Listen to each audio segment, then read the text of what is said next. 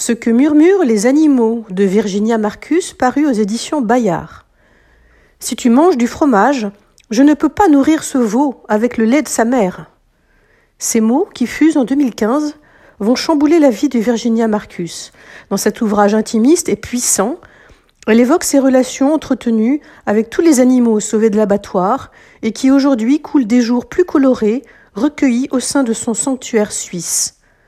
Dans la bien nommée collection Littérature intérieure, qui nous invite à une réflexion sur le sens mystérieux de l'existence humaine, elle convoque le souvenir de personnages à poil ou à plumes, avec lesquels cohabiter a été source d'enseignements riches de sens, souvent plus fondateurs qu'au contact des humains.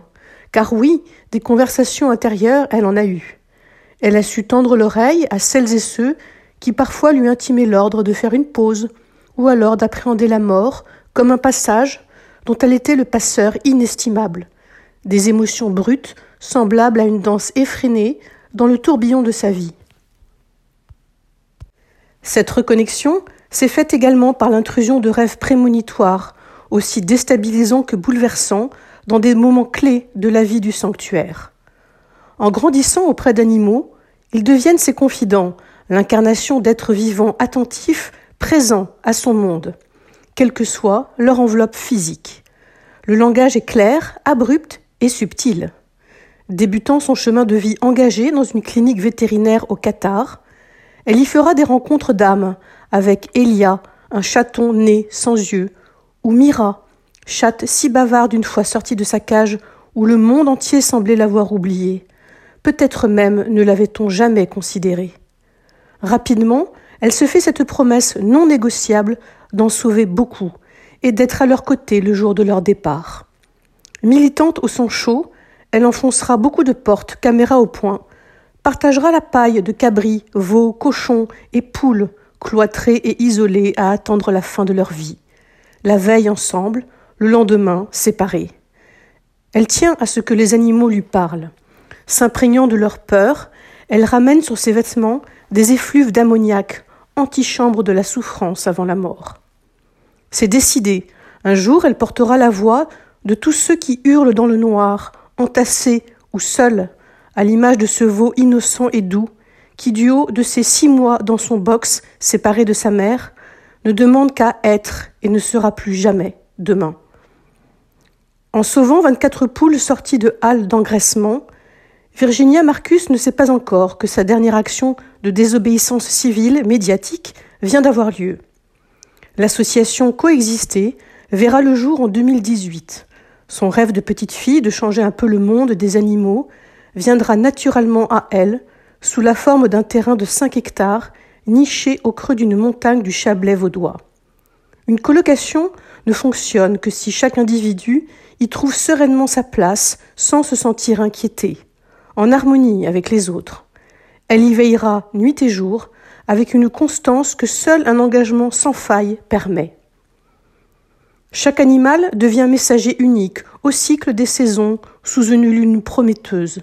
Le travail quotidien est harassant et réapprendre la vie, c'est aussi se laisser traverser par des émotions sans jamais stagner.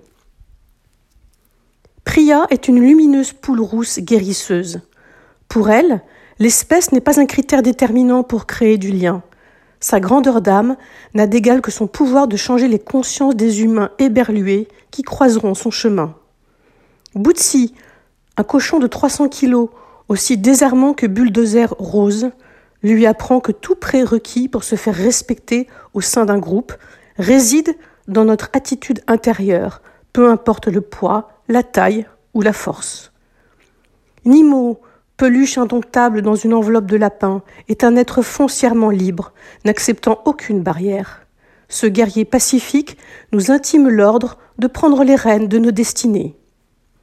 Tawaki, lui, est un cheval meurtri par la vie, arborant sur sa robe tout le malheur du monde. Un enseignant hors pair, à l'énergie quasi divine, ne laissant que les bonnes intentions pénétrer sa sphère d'intimité. Une connexion immédiate tisse ces liens entre animaux, soleil, lune, végétal. Au milieu, il y a une femme, un brin chaman, libre d'aimer qui elle veut. L'écosystème est régi par toutes ces coexistences interespèces. Il n'est en rien question de laisser aller, mais bien au contraire de réajuster l'impermanence.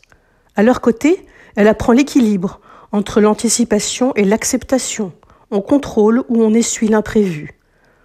En s'éloignant et en se coupant de nos savoirs ancestraux et instinctifs, nous avons remis notre santé entre les mains d'institutions médicales en nous détournant de notre alignement corps, âme, esprit. L'enveloppe biologique d'un animal ne le réduit pas à des facultés inférieures à celles des êtres humains. Elle diffère, mais se complète aussi. On retrouve la vie dans l'iris flamboyant d'un chat autant que dans celui d'un humain. L'animal est médiateur, transmetteur, pacificateur, incarné par Maya, vache brune à fière allure, qui arrivera à faire changer de perception son éleveur. Il sera le premier en Suisse romande à oser témoigner publiquement de sa reconversion. Ce que murmurent les animaux à l'oreille de Virginia Marcus, nul ne le sait, mais cela résonne étrangement, comme une remise en question de nos croyances limitantes. Dans nos vies agitées, nous sommes connectés à tout, sauf à l'essentiel, à notre essence en tant qu'individu, à notre essence en tant qu'espèce, et à celle de nos colocataires à poil, à plume ou à écailles, avec lesquels nous partageons une même grande maison. Cette plongée saisissante, sous une plume tour à tour poétique et nerveuse, tout en furie et en délicatesse, en ombre et en lumière, permettra de se penser autrement dans le monde, face aux autres êtres vivants porteurs d'enseignements insoupçonnés, pour peu que nous prenions le temps d'observer, en acceptant de voir vaciller nos propres certitudes.